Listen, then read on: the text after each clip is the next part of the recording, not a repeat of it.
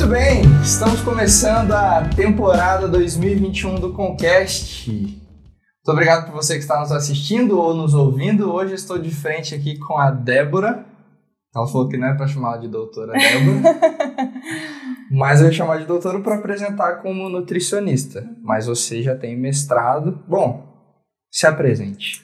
Bom, meu nome é Débora, sou nutricionista. Eu tenho mestrado, né, em ciências e atualmente eu atuo na saúde pública, em UBS, aqui em São José dos Campos, e também tenho investido aí nos atendimentos particulares. Legal, show de bola. Eu até ia te perguntar, uhum. e aqui a gente já toca normalmente. Uhum.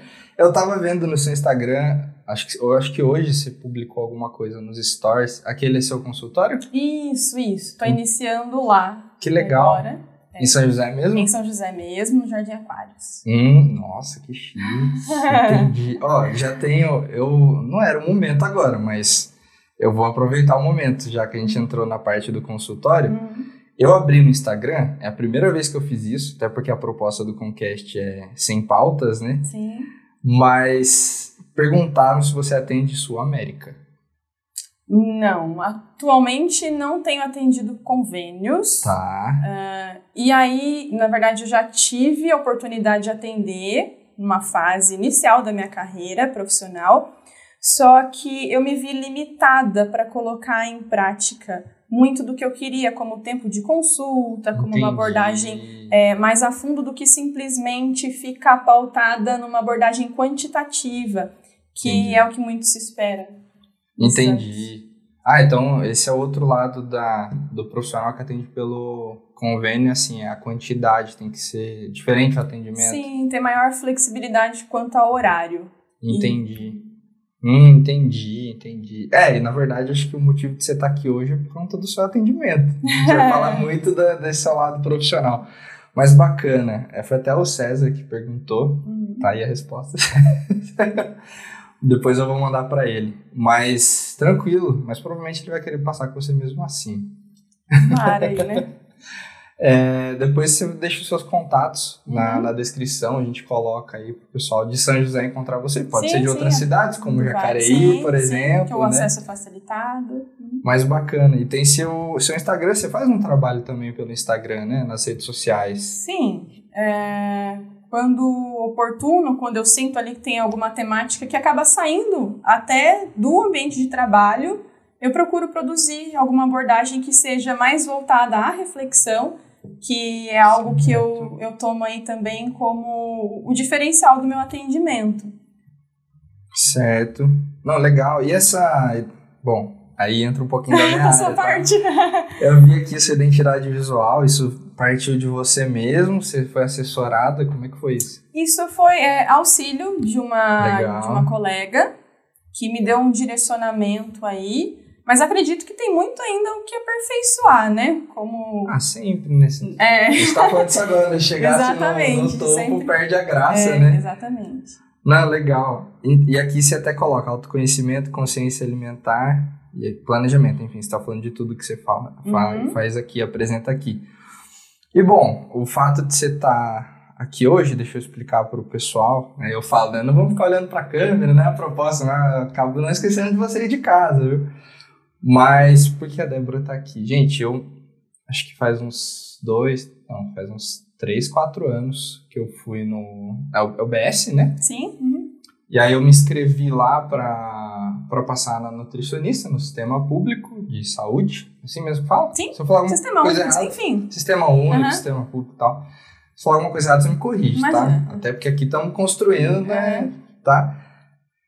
E é engraçado que o pessoal fala assim, ah, demora demais, não sei o que e tal. Realmente, eu não sei se é um planejamento isso, mas é, demora um pouquinho, mas eu já passei três vezes. E aí eu passei, era uma outra profissional, Sim. aí no segundo ano que eu passei eu conheci você. Uhum. Já foi um atendimento fenomenal, ainda não existiu o Conquest, eu passei recentemente, acho que faz uns 15 dias, eu acho. Sim. É, e aí, gente, foi uma consulta de uma hora. Eu acredito que tenha sido mesmo. Foi. Que... Isso é um padrão seu? A gente hum. extrapolou? na verdade, na programação, nós temos meia hora para atender certo. cada paciente. Só que eu consigo ter o controle de chegada dos pacientes pelo sistema que a gente utiliza.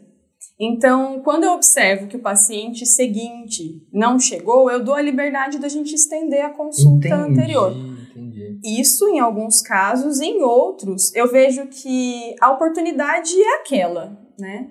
É, e eu sempre tive um, um, um pensamento muito positivo em entender que eu não vou ficar preocupada com atraso porque eu acredito que alguma coisa vai acontecer que eu vou recuperar esse tempo depois, né? O importante é o momento ali presente. Então, se eu vejo que é oportuno e não consigo ter esse controle, né, ali acompanhando os pacientes, eu deixo o negócio fluir. E uma vez eu tendo começado a pensar desse jeito, de que um atraso ele pode depois trazer é, alguma outra situação que eu venha recuperar esse tempo, isso sempre acontece. Então, o mudar o pensamento Entendi. me levou a construir isso, administrar esse tempo de uma maneira muito positiva. Em vez de você ficar irritada, Isso. você fosse, não, vou tirar coisa boa disso Sim, daqui, dando sim. mais atenção. e Sim. tal. E como que é? Porque assim, eu sei como foi a minha postura, porque eu tava lá, era eu. Uhum. Eu sou muito isso aqui, de ficar perguntando, Uhum. acho que por isso que fluiu bastante a consulta e a gente chegou em outros assuntos lá da, da questão alimentar, que a gente já vai Uhum. falar disso também. Mas os pacientes normalmente pedem toda essa atenção, é... como que é? É muito variável, assim. Às vezes eu é que vou exigindo, sabe? Certo. Vou cutucando ali para sair algo mais profundo nas consultas do que simplesmente falar do alimento. Mas dar um Sim. olhar assim, qual é a minha relação com o alimento? O que, que a alimentação representa para mim? Então, enquanto a gente não chega nesse olhar, eu vou insistindo, é, só que também vou usar de uma leitura de linguagem corporal para saber se o outro está me dando espaço para isso ou não, né? Entendi. Então, quando eu percebo que tem um bloqueio em relação a esse assunto, quando o outro está se sentindo de alguma forma invadido, eu, eu vou parando ali, falo o essencial, porque cada um vem com a sua demanda, né? E, às vezes as pessoas não estão preparadas para abordar um assunto em profundidade. As pessoas são mais práticas. E aí eu também tenho que me adequar a essa demanda, porque o negócio só vai funcionar quando profissional e paciente conseguem ali assumir que existe um objetivo em comum. Muitas vezes, então, o que eu tenho a oferecer pode não ser o suficiente para aquela demanda, ou pode ter um aporte muito mais profundo que o indivíduo está ou não preparado para receber. Entendi. É, justamente eu acho que esse é o ponto. Quando a gente sentou na primeira vez que eu passei na consulta, eu queria muito lembrar qual livro que você estava lendo, porque eu fiquei com ele na cabeça. Se bobear, até anotei em algum lugar, Uhum. mas eu não nem, nem procurei ainda essa, essa Uhum. anotação. Mas que você falou justamente dessa relação entre. Não é só o. Tipo assim, qual alimento que eu devo comer, né? Me passa a receitinha aí do, do que, que eu tenho que comer para ficar bem. Mas você vai também no.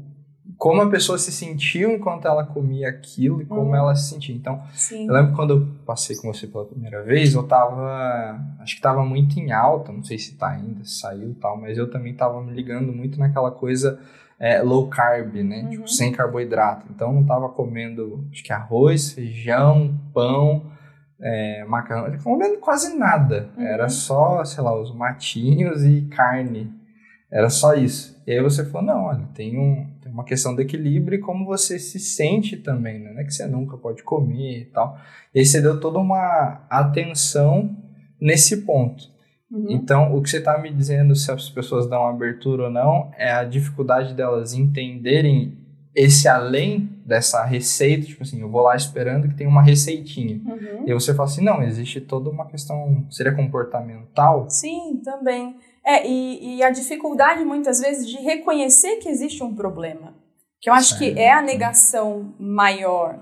Então, se eu não reconheço que existe um problema, eu não consigo mexer nele, né?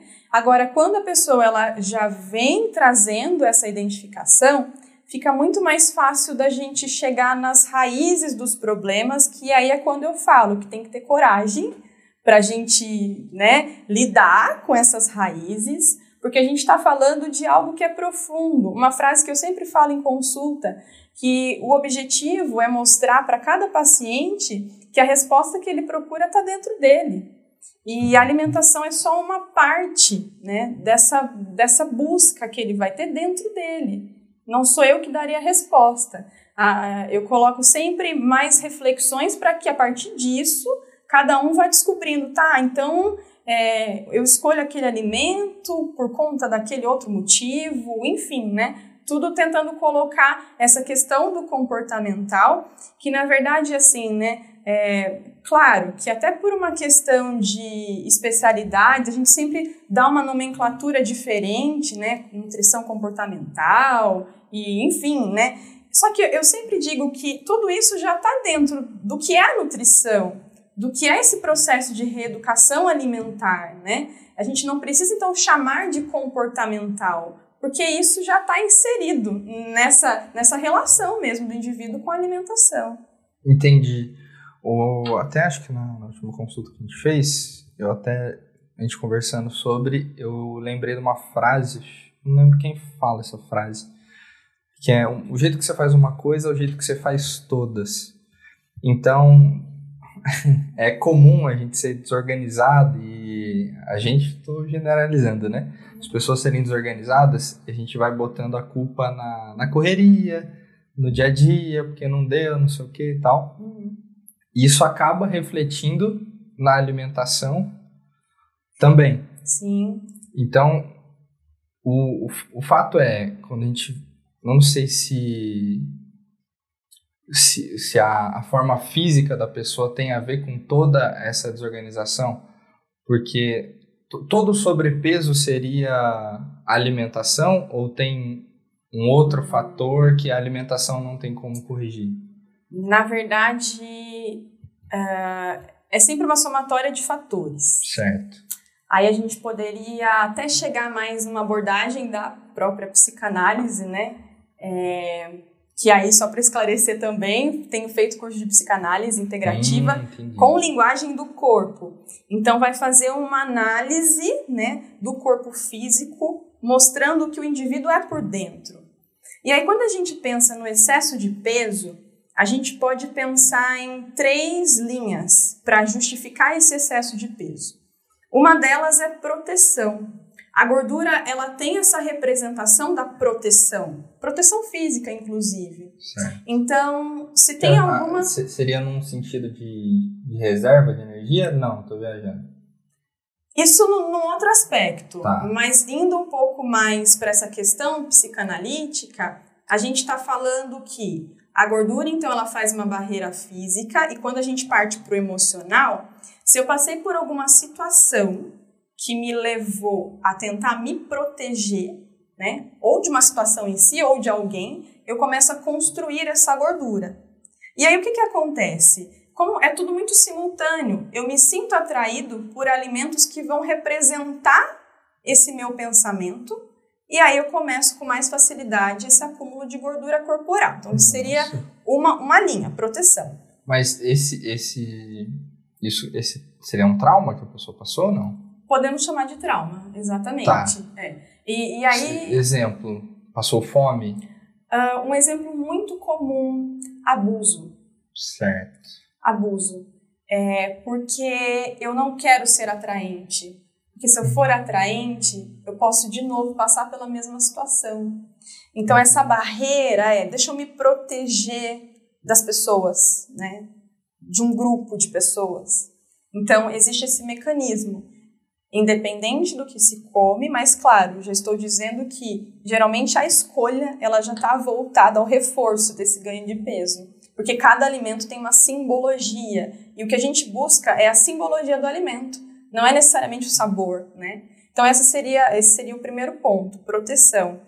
O segundo ponto, uh, quando a gente ouve desde criança, você tem que ser forte. Então acontece também um evento traumático e, e, aí a gente começa a construir essa ideia, ah, eu tenho que ser forte, então meu inconsciente já avisa as células que para ser forte é preciso ser grande, senão como é que eu vou pegar o problema do outro e carregar nas costas, né?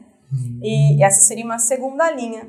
Isso tudo inconsciente. Isso tudo inconsciente. Inconsciente porque nós Não acessamos. Não questionamos, seria isso? Não. Não acessamos. Né? Não conseguimos uh, trabalhar tipo com no, isso no de maneira que eu parar, direta. Tipo, você tá me falando e uhum. eu, eu tenho sobre, tenho sobrepeso, posso dizer assim. é, no momento que você me diz isso, eu posso parar e observar e te pensar, nossa, será que as minhas escolhas são baseadas em alguma coisa que eu passei e eu consigo ter uma noção disso porque eu dei atenção a isso? Sim. Aí, eu, Aí por você... mais que, tipo assim, aconteça um processo que eu não tenha um controle das células, uhum. assim, né? É, controle a nível celular, sei lá. Quase coisa de super-herói que Mas é.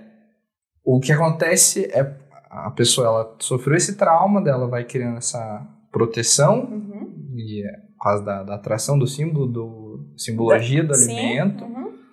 Só que também ela não questiona o, o porquê. Seria isso? Por isso que ela se mantém nesse ciclo? Se mantém por uma proteção do inconsciente. Tá. E, e, é, e aí, a, a, forma que você encontra de chegar nisso, ainda tem os outros dois, gente, é. você, vai, uhum. você vai falar. Mas é justamente essa conversa de, da pessoa entender que ela tem um, problema, por assim Sim, dizer. Sim, exatamente. Esse é o caminho. Identificar que uh, a gente precisa também se voltar a esse problema, né? Se voltar a essa situação porque daí a partir disso a gente começa a trabalhar em cima dela. É quando eu falo que para o tratamento ele ter sucesso, é bacana que a gente tenha auxílio de outros profissionais, né? Porque até o momento eu sou apenas uma estudante em psicanálise, né? certo. né? Apaixonada por livros a respeito, mas eu tenho também que me colocar ainda ali no meu lugar. E aí é quando eu digo, vamos procurar uma terapia, vamos procurar trazer um outro olhar, né?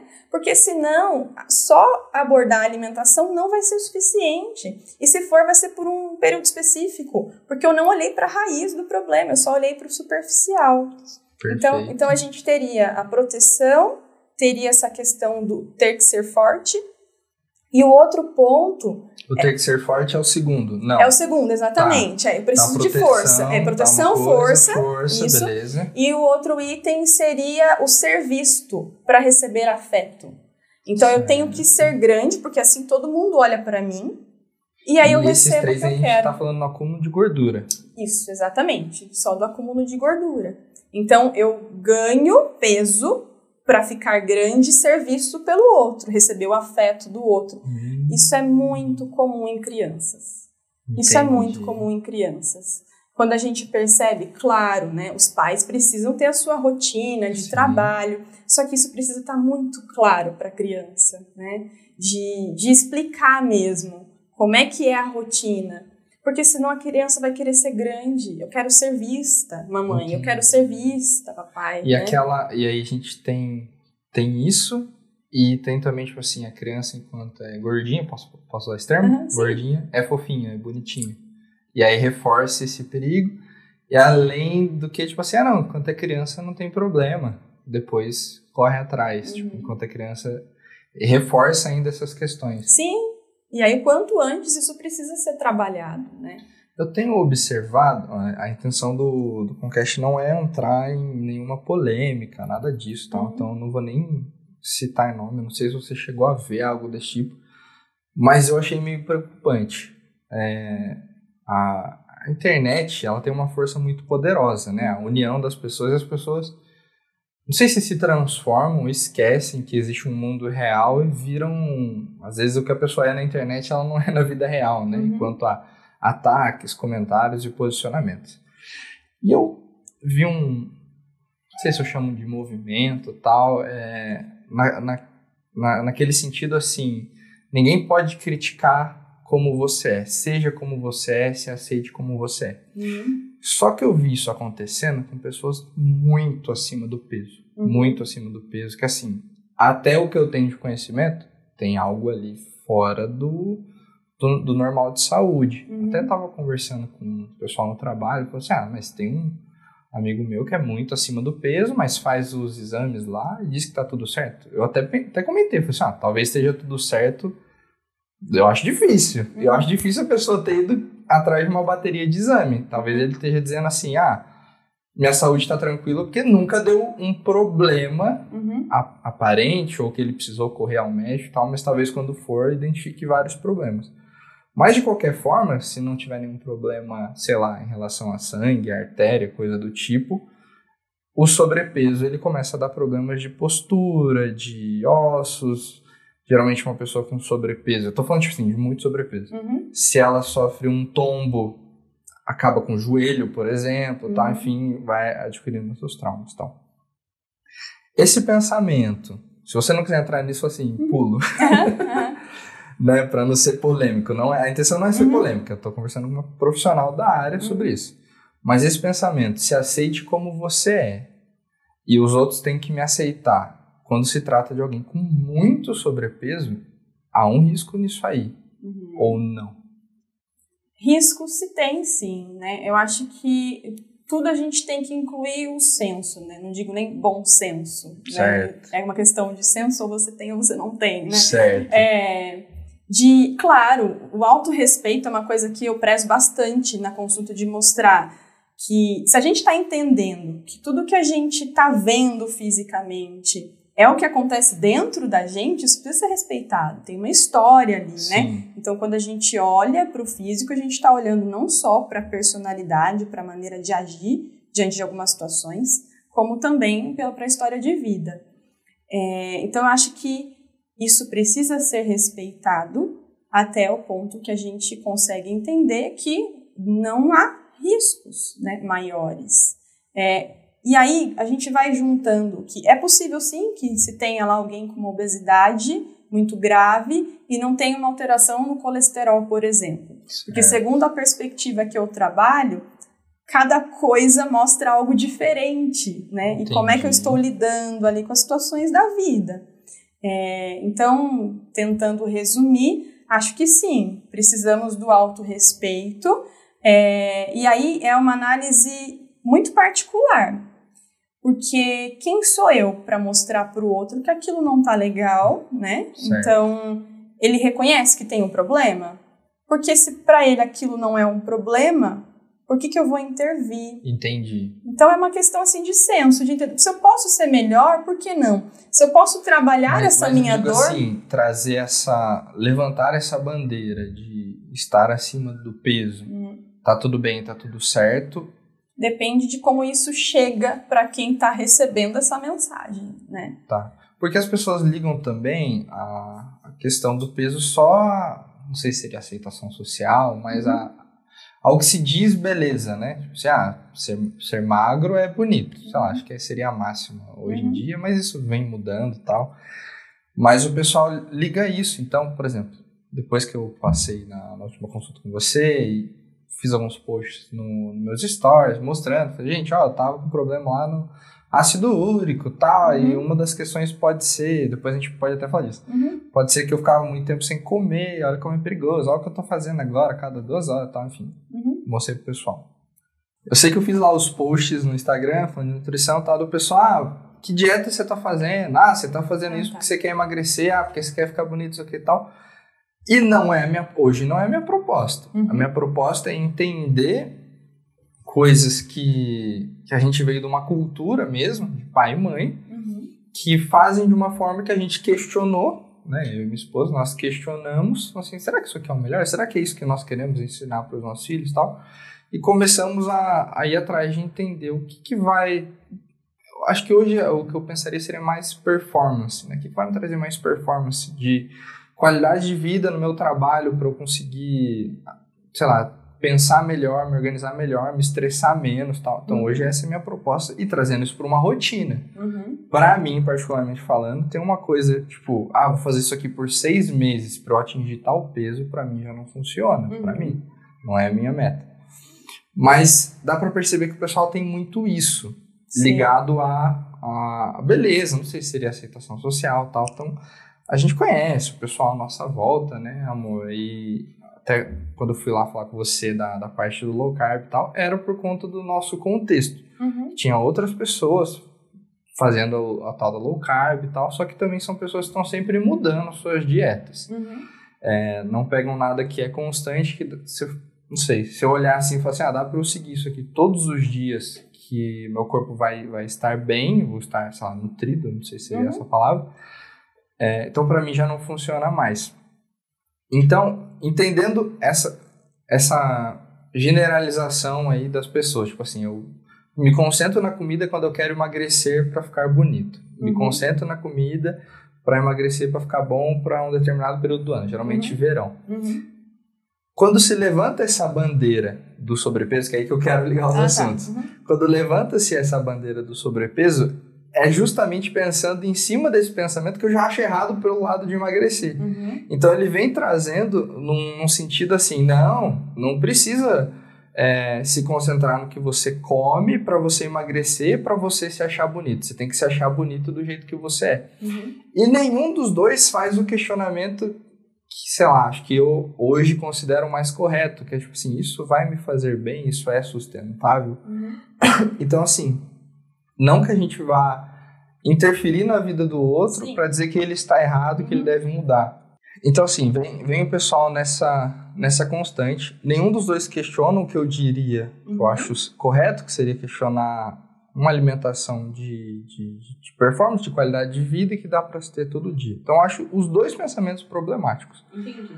Mas, me preocupa ainda mais o pessoal só ligar isso à beleza. E a gente tem esses dois. Só que veio esse forte do emagrecer e está se levantando esse agora do aceite a, o seu sobrepeso. Uhum.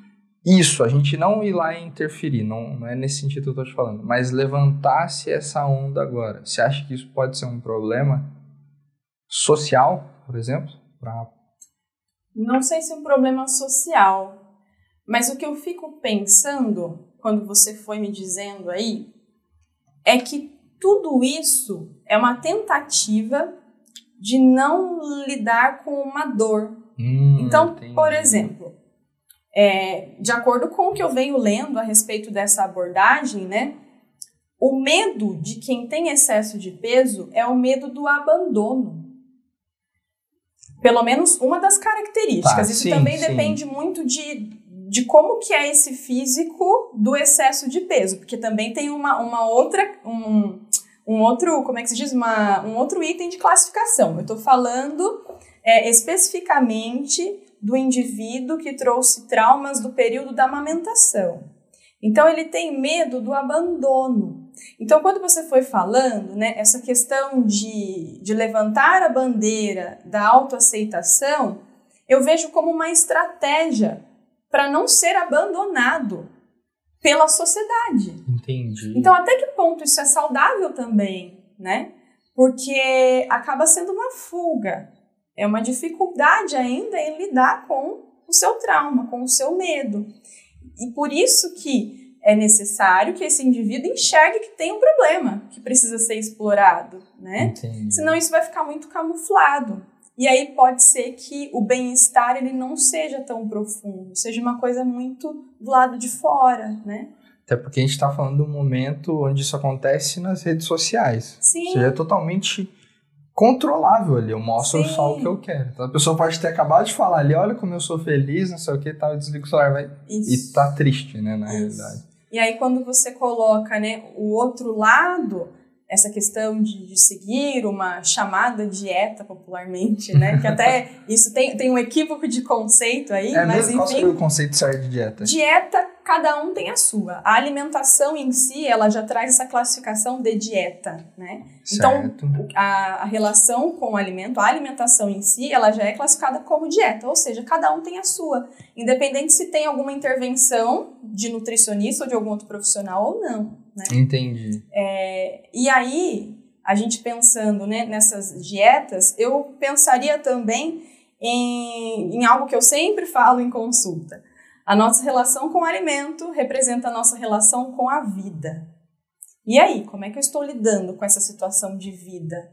É, às vezes eu acabo me punindo em virtude de alguma coisa que eu fiz, então é muito clássico, né? Assim, ah, agora eu vou cortar o pão. O que, que o pão representa para você? Porque se o pão representa algo que você gosta muito, até que ponto tirar aquilo que você gosta vai te trazer felicidade?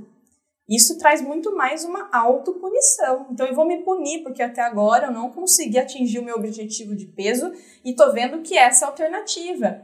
Só que se a gente troca, né? Então, e chama esse pão de alguma pessoa, de alguma situação, isso não vai dar certo. Sim. Né? Entendi. Nossa, você tá falando na minha cabeça. Então, tipo assim, é, volta naquilo, não é. Quando a gente senta lá falar com a nutricionista, principalmente com, com você, não, não vou generalizar. Eu já acho que você já tá um ponto fora da curva. eu não sei, pelo que você vê do. Não, não, não vou fazer você responder isso, não. Mas eu imagino que não vão ser todas as nutricionistas que vão ter essa abordagem. Ou nutricion... nutricionista? Homem também fala nutricionista? Sim, sim. Então, beleza. Uhum. tá. É, hoje em dia é, complicado essa questão de gênero, né? Mas não vamos entrar nisso não, porque a gente não quer ser polêmico. Uhum. Mas beleza. Mas o que você está falando, para você ver como vai além, a gente está falando de pessoas aqui. Sim. Não só de alimentação. Porque hoje na, na minha profissão, comentei com você, eu estou começando a trabalhar com consultoria, que era algo que alguns meses atrás eu nem pensava em trabalhar. E o primeiro ponto da consultoria é se a pessoa quer uhum. resolver um problema. Uhum. Porque a gente tem que passar, e normalmente é com empreendedores, é uma consultoria empresarial, né, de começa a, a primeiro passo é a gente entender quais os problemas que ele tem na empresa. Então já teve empresário que eu sentei e falei assim, tá, vamos, vamos lá, como tá o seu financeiro? Ótimo, em dia, perfeito, não sei o quê. Tá, isso aqui, não, tudo certo, tal. Então beleza, então vamos identificar. Eu fui lá, tava tudo de ponta cabeça. Uhum. Né? E aí você tem que ter todo um cuidado para ir mostrando para a pessoa o que, que você acha. Você acha que isso aqui pode ser melhor tal? Se ele não acredita, não vai ter como ajudar esse cara. Sim. E, então, pelo que você está me dizendo, é mais ou menos essa abordagem que você tem também. Se a pessoa não acreditar, aí ela, se ela fizer, ela entra naquilo de punição. Sim. O que também não vai durar muito tempo. Uhum. E aí uma coisa que a gente conversou também, é, comentei com você da, da mistura que meu pai faz de várias... Ah, não sei. Várias fontes de fibra. Várias fontes de fibra, perfeito. É, e eu falei pra você, nossa, mas eu tomo tudo de uma vez que eu acho ruim. Uhum. E você falou, isso é um problema. Sim. Não o fato de tomar o que, eu, o que tá na composição, mas porque quando eu tomo isso achando ruim, libera, você falou o nome É, a gente vai acaba entrando numa questão mesmo de liberação hormonal, né? Se eu tô fazendo algo que eu não gosto, se eu tô fazendo algo num momento estressante, como por exemplo, ingerir um alimento, uma preparação que eu não gosto, eu vou ter liberação de hormônios que vão desfavorecer a absorção daquilo. Então, fora que, em resumo, o que eu acredito é que para ter saúde a gente só precisa ser feliz. E aí, a, os itens que vão entrar aí, né, para essa felicidade são aquelas raízes que a gente tem que explorar. Mas, enfim. Então, se eu parto do princípio de que a, a saúde ela está vinculada à felicidade, comer alguma coisa que me deixa triste vai totalmente contrário essa linha, né? Então a gente precisa prestar atenção, porque a gente não vai se nutrir só do que o alimento está oferecendo de nutriente. A gente se nutre de diversas coisas, né? Certo. E até dessa sensação que é o comer. Então isso é agradável, não é? O que que, onde é que é esse ambiente em que eu estou fazendo essa refeição? Porque eu também estou me nutrindo do ambiente estou me nutrindo de palavras, de imagens. E aí a gente precisa olhar para todo esse contexto. Porque se fosse tão simples assim, de alguém chegar numa consulta nutricional e eu escrever e fazer cálculos, a gente não teria o número de problemas que a gente tem hoje em saúde.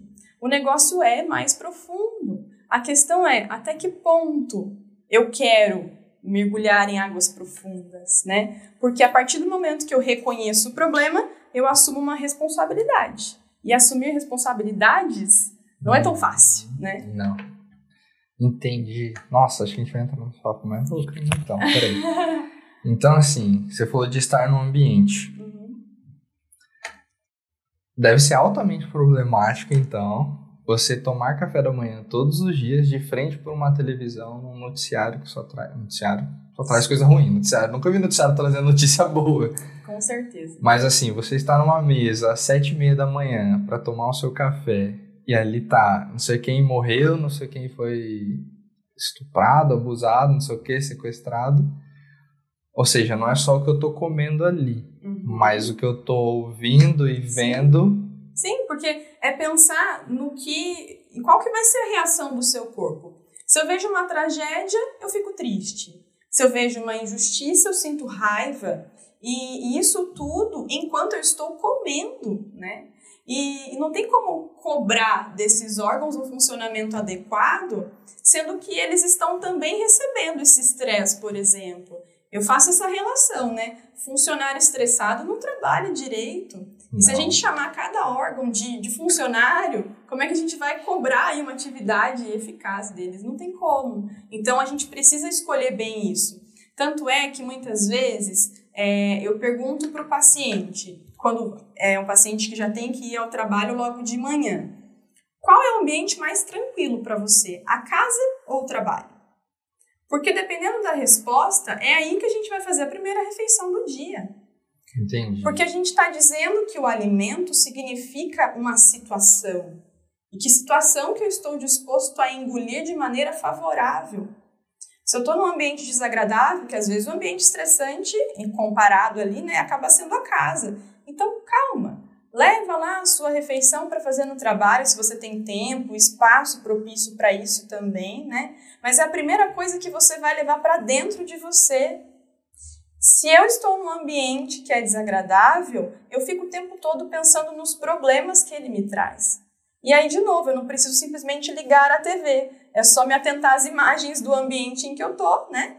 Que vai me trazer esse desconforto. Entendi. Caraca. É. É mais. É complexo. Entendi. Você faz. Quantos anos você tem? Pergunta. É delicado perguntar pra mulher, né? Mas. Eu faço 31 em agosto. Entendi. Não. Você tá nova, claro que tá nova. E aparenta ser muito nova também. Mas é muito conhecimento, né? Muito bacana isso. É, faz quanto tempo que você se formou em nutrição? Eu me formei, olha, fazendo as contas erradas, né? Eu me formei em 2000 e 2003, gente, eu entrei em 2009. 2009, 10, 11, 12, 13, 2013, 2013 eu me formei. Então vai fazer oito anos aí que você... É, e aí eu já entrei no mestrado logo em seguida. Entendi. E, e aí depois... Pode colar, pode colar, não tem problema não. Oi? Mestrado. Ah, eu defendi, defendi o mestrado em 2016. E aí já quero aproveitar e colocar uma parte, assim, incrível da, da minha vida, que foi justamente ter terminado a graduação, eu me formei em Botucatu, na Unesp, e, eu só prestei mestrado em São Paulo, na USP. E assim, depositei todas as minhas fichas, o pensamento positivo falando mais alto, né? Assim, acreditando mesmo que o que era para mim já estava ali reservado. E aí, então, entrei na, na Faculdade de Saúde Pública da USP e foram dois anos e meio até a defesa. Aí chegou então 2016, que foi o ano mais marcante da minha vida até então, né? Que foi quando eu Pelas entreguei contas.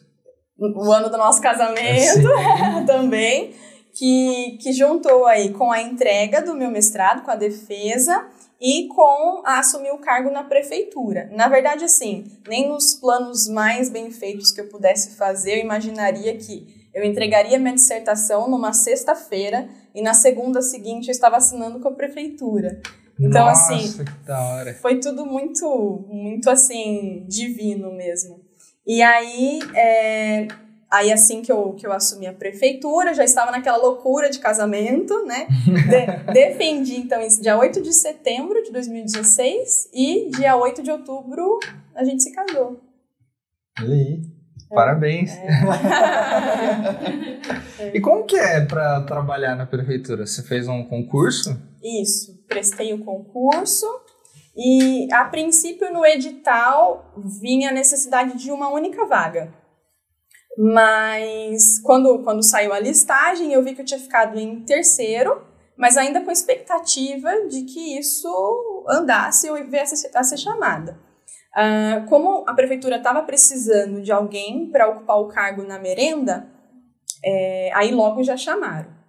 Depois, juro para vocês, o, o único dia que eu não abri o boletim de São José dos Campos foi o dia que eu recebi o telegrama à noite da convocação. E eles convocavam duas pessoas de uma vez. Então era o que me colocava também né, nessa situação de contrato.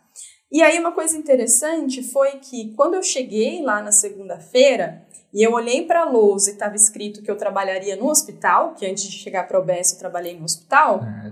passou um filme na minha cabeça, porque o último dia de estágio em hospital que eu, que eu fiz em Bauru, eu falei para a nutricionista, quando ela perguntou como é que foi a experiência, a frase foi a seguinte: eu tenho certeza de que nunca na minha vida eu vou querer trabalhar em um hospital. Foi isso que eu falei para ela no momento. E quando eu vi ali na lousa que o local de trabalho era o hospital, é, eu falei para mim mesma, tá, eu aceito. Tem alguma coisa aí que eu preciso aprender nesse ambiente, sabe? E realmente eu aprendi muito. E muito de relação interpessoal. Porque é, é diferente, vou dizer que é desafiador, ou pelo menos foi para mim, como nutricionista no ambiente hospitalar, né?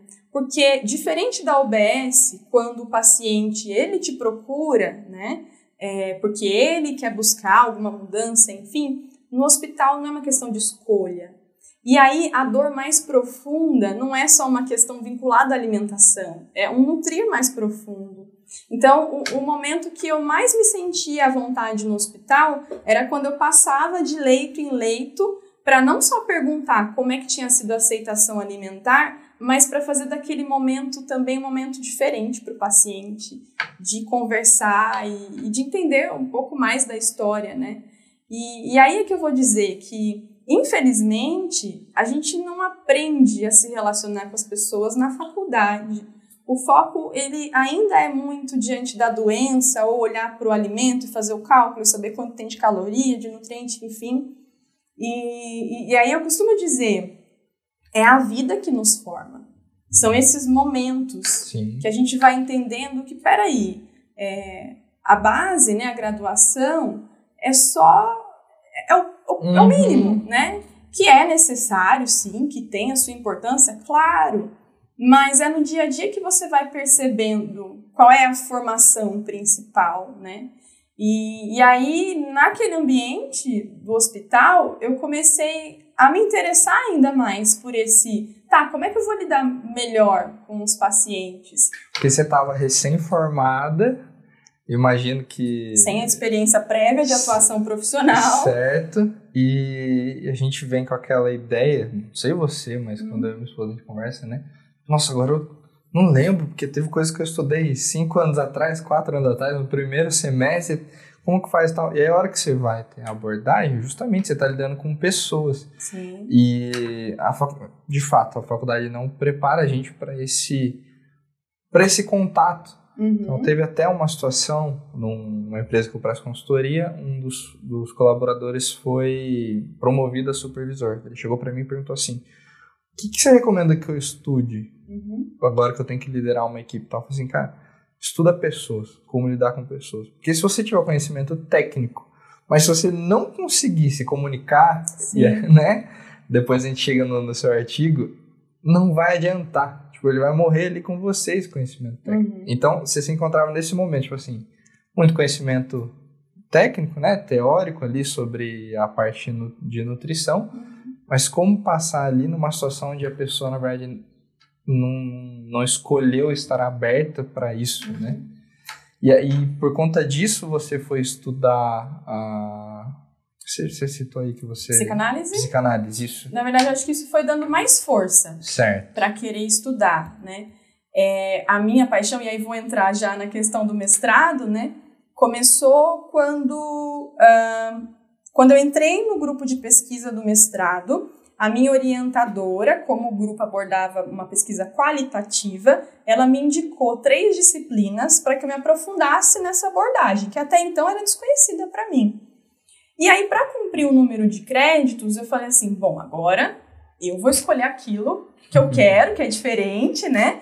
E quando eu olhei todas as pautas, eu, eu me identifiquei muito com a disciplina Comunicação Interpessoal em Saúde eu olhei para ela e falei: nossa, é tudo que eu queria ter aprendido na faculdade, mas que eu não tive essa oportunidade. E vou dizer que, assim, foi um divisor de águas, porque é, eu, eu, percebo a diferença da Débora antes dessa disciplina e da Débora depois dessa disciplina. porque a gente começa a, a ter uma abordagem muito maior de empatia, de respeito ao outro, né? E, e aí, como quando a gente pensa em comunicação, acaba se voltando mais para a psicologia, eu comecei a ver que tinha mais coisa ali que eu poderia explorar. No final de um dos anos aí, né, no período de mestrado, a, a professora ela nos presenteou com um vale para a gente pegar um livro num, né, num, numa livraria em São Paulo. E aí ela mesma já indicou, falou assim, olha, peguem livros que não tem nada a ver aí com o que vocês estão estudando necessariamente, né, de nutrição, enfim.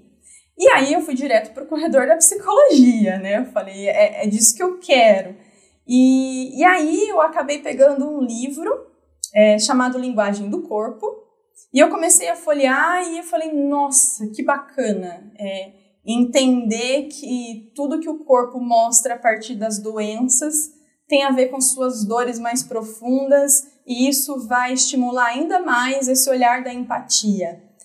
Aí eu comecei a comprar outros livros voltados a essa temática. Fiquei me questionando se eu faria psicologia ou se eu faria psicanálise, até que surgiu a oportunidade, assim, de novo, nada é por acaso, né? É, por conta da pandemia, surgiu a oportunidade de uma nova turma online, justo na escola de psicanálise da autora lá que eu havia comprado o primeiro Nossa. livro. Nossa! Então eu falei, é isso. E, e, vou dizer que mesmo que a formação é, seja recente agora, né? Comecei em setembro do ano passado, eu posso dizer com toda certeza que eu estou encontrando. Formação recente, você diz? Eu comecei a fazer o curso de psicanálise em setembro, ah, sim, né? Sim. Na verdade, são dois anos de formação. Entendi. É. E, e aí isso foi me dando mais material aí para juntar com o meu atendimento nutricional e trazer talvez um olhar mais integral, né, em relação à saúde. Claro.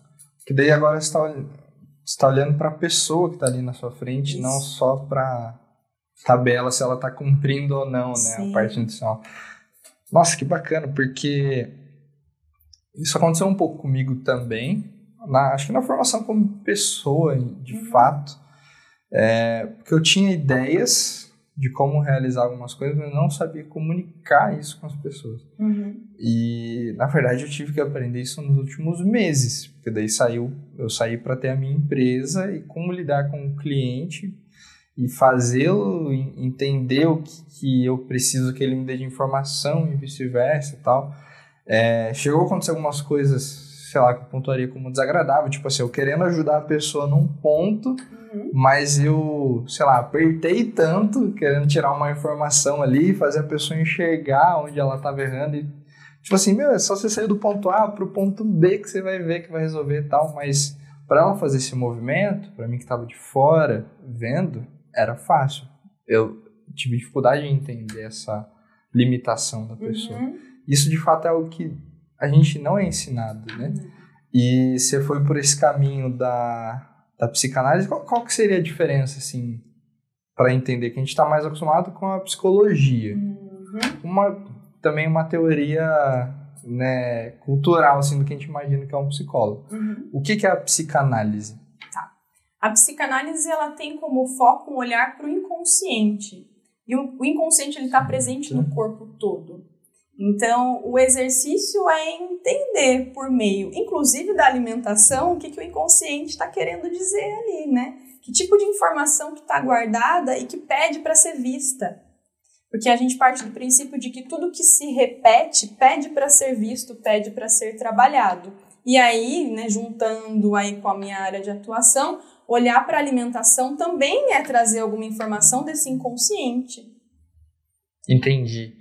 Você. Tá, então a psicanálise está ligada com algo inconsciente. Uhum. Eu tô para te perguntar isso, isso, acho que desde o começo. Você assiste aquele canal Metaforando, não?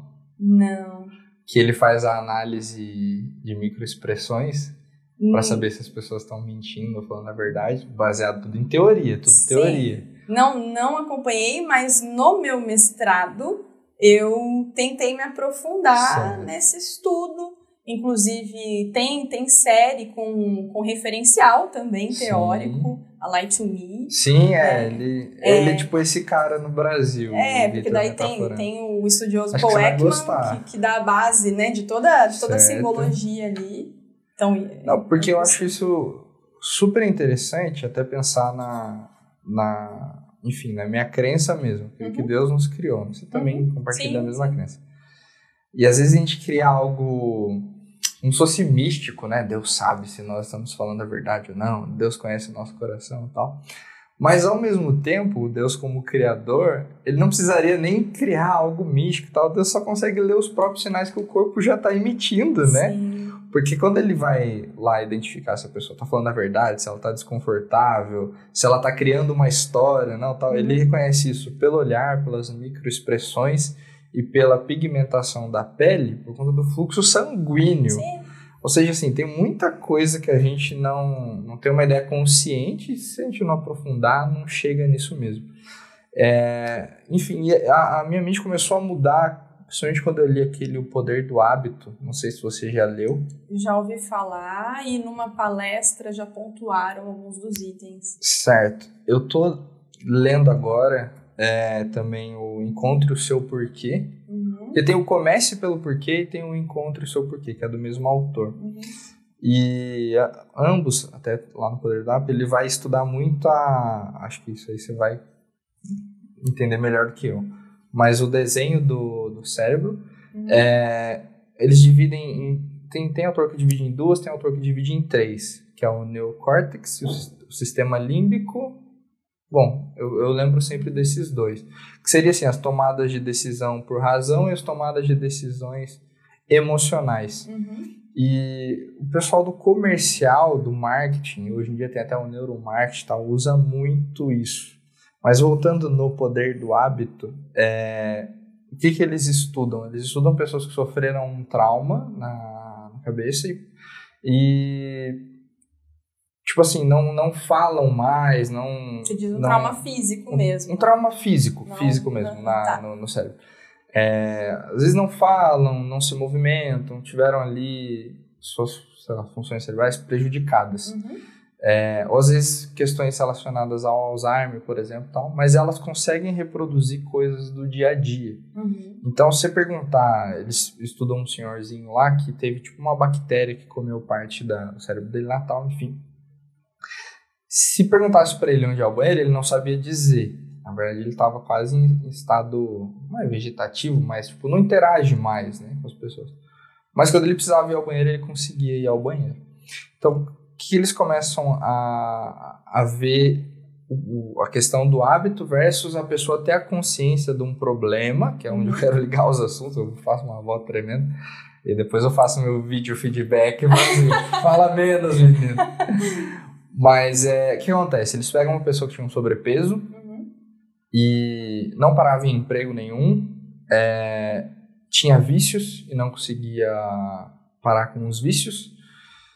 E quando eles começaram a estudar, eles viram que toda vez que ela ia comer, tinha uma área do, do cérebro lá que acendia. Uhum. Acho que era esse o termo que ele usava, mas enfim, uhum. né, através de um aparelho. Acho que era na, acho que era nessa parte frontal aqui. E também, enfim, aqui é um podcast, não, não é algo científico, né? Quer saber mais? Vai lá ler o livro. Mas aí que acontece? É, ela conseguiu mudar os hábitos dela, só que na verdade ela não mudou os hábitos. Ela criou uma outra conexão cerebral que impedia ela de repetir aquele hábito. Então, assim, o que, que eles começam a estudar? A pessoa chega em casa, é, senta no sofá e abre um pacote de bolacha e come aquele pacote de bolacha. Tal. E ela começa a fazer isso todo dia sem perceber. Quando ela tem uma percepção, ela vai ter que fazer um esforço a mais para parar com aquilo ali, mas ela nunca mais vai deixar de ter a vontade, a não ser que sei lá, ela mude de ambiente. Quando for o mesmo ambiente, aquela vontade se repete. Uhum. Então eles começam a trabalhar o poder do hábito, tipo assim, entenda que o seu corpo tem isso. Qual é a explicação do corpo ter isso? Você é habilitada? Carro? Uhum. Tá. Você lembra nas suas primeiras aulas, quando você ia dirigir, você, assim como eu, lá, provavelmente você falava assim, bom, tem que pegar no volante, pega o cinto. Uhum. Era uma tensão, né? Você dava uma atenção e ficava até é, em tensão mesmo, né? Uhum. Preocupada. Olha o retrovisor, vira a chave, não, peraí, eu tenho que ver se está engatado ou não, tal. Hoje em dia, provavelmente, você já não pensa mais dessa forma. Você já entra no carro falando no telefone, não sei o que, liga o rádio e tal. Então, o que acontece? Quando o seu cérebro estava aprendendo, é, segundo o livro, tá? Não Uhum. estudei tão a fundo. É, ele gastava muita energia para fazer essas ações. Uhum. E aí é como se o cérebro tivesse criado um atalho, onde uma vez que ele ativa, você consegue reproduzir tudo aquilo de novo sem precisar ficar pensando nisso, Uhum. tá? E aí, voltando, você já viu algo desse tipo na psicanálise que tem a ver com a alimentação? Ou o que eu tô falando aqui fugiu muito? Bom, que tem a ver com a alimentação, É, sentido... porque assim, eles trazem essa questão do hábito, Uhum. porque assim, a, a- não existe um esforço para a pessoa ter um mau hábito, digamos assim. Entendi. Que seria sentar em frente à TV e abrir um pacote de bolacha, por exemplo. Entendi. É, na verdade, na psicanálise, a gente vê que o inconsciente ele busca poupar energia o tempo todo. Então, Tá. isso vai se aplicar a qualquer âmbito, inclusive na alimentação. Por isso que alguns exercícios para reeducação alimentar está vinculado ao momento presente. A Certo. prestar atenção na mastigação, a, a prestar atenção no seu corpo como um todo, para o negócio realmente funcionar. Né? Então, tudo. Em relação à psicanálise, a gente percebe que a mente ela vai querer poupar energia o tempo todo. E aí, a alimentação é uma parte disso, né? Entendi. Tá, tem uma outra coisa que a gente usa no marketing, é, que são as provas sociais, que vai entrar no poupar energia. Qual que é a teoria da, da prova social? Vou fazer uma compra, mas eu estou em dúvida daquela minha decisão. Uhum. Só que se eu entro lá e vejo um monte de gente falando bem do produto, ah, é, sei lá, é um produto de para queda de cabelo. E aí tem lá várias pessoas de perfis diferentes dizendo que usou, que deu certo, não sei o que e tal.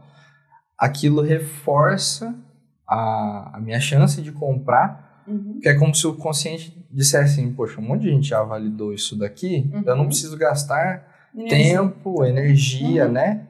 Tempo é uma outra forma de energia. Para eu validar isso aqui e tomar a minha decisão. Já tem esse monte de gente falando, eu vou comprar, esse povo não tá mentindo e tal.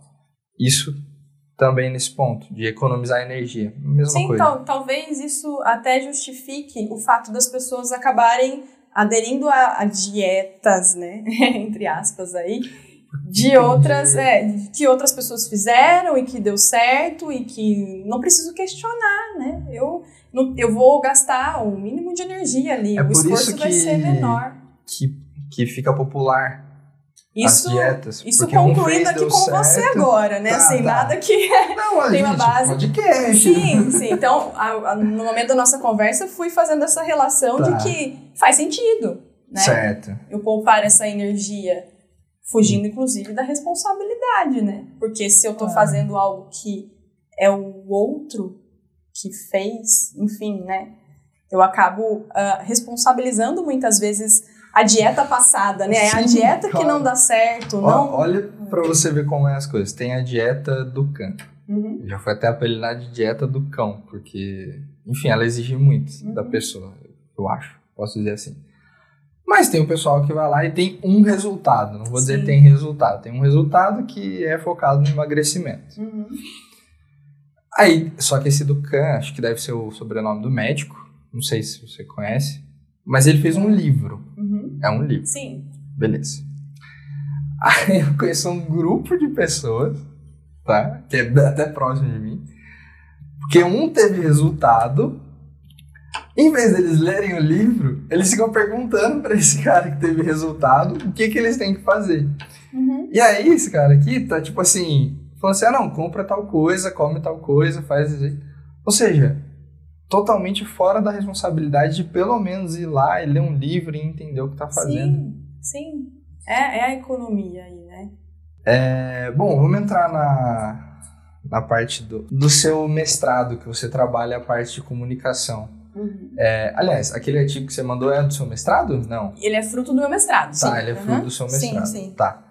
E, bom, lá você traz essa parte de comunicação, na verdade, relacionado ao profissional quando ele está dando uma instrução. Isso. Mais especificamente, foi, foram com grupos educativos, né? Certo. Ah, não, não são. Porque ela tinha enfermeiro. É, é o que, que aconteceu? Eu entrei numa OBS, né, claro, passando todo pelo processo de aprovação, de fazer um estudo que envolvia filmagem naquele ambiente público.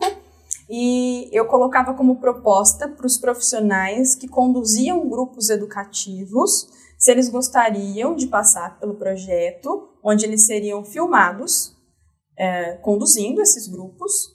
E depois a gente sentaria para uma conversa para entender como é que foi esse se observar na filmagem, né? Entendi. Qual é o impacto disso? Então, é que assim, eu li, provavelmente, quem, quem estiver ouvindo, se quiser acessar também, tá, aí, tá onde que tá o seu... Uh, na verdade, ele está na revista Rap.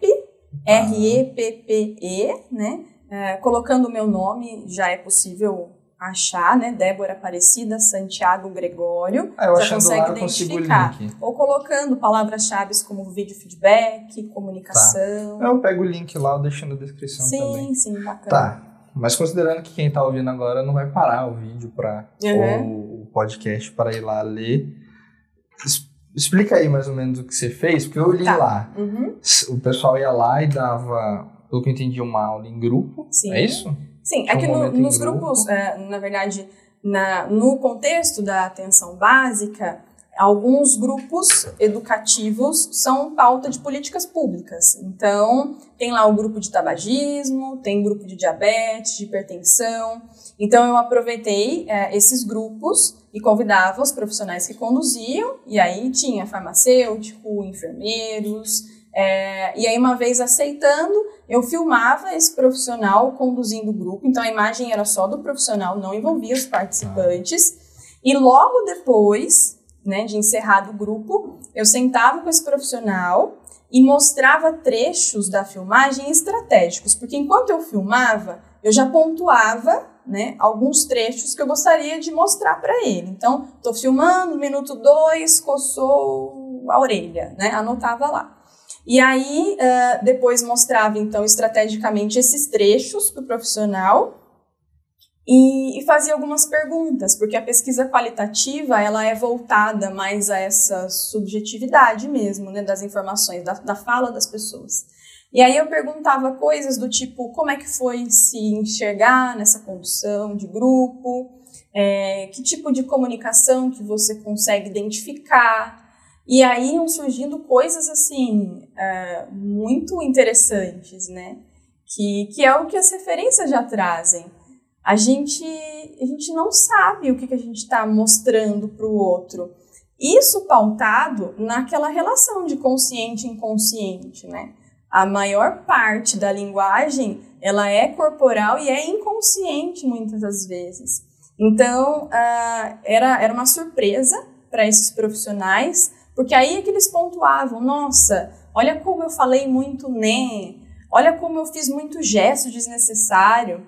E aí depois fala dessa... baixo, fala né? baixo, exatamente. E aí é, eu peguei justamente o que eles levantaram naquele momento para fazer uma abordagem teórica. Então dizer, olha, esse seu coçar da orelha pode significar isso ou aquilo, porque na verdade também é, a gente está falando de intenção, né? Às vezes a intenção não é passar aquela mensagem, mas o outro, quando recebe, pode interpretar de uma maneira equivocada, né?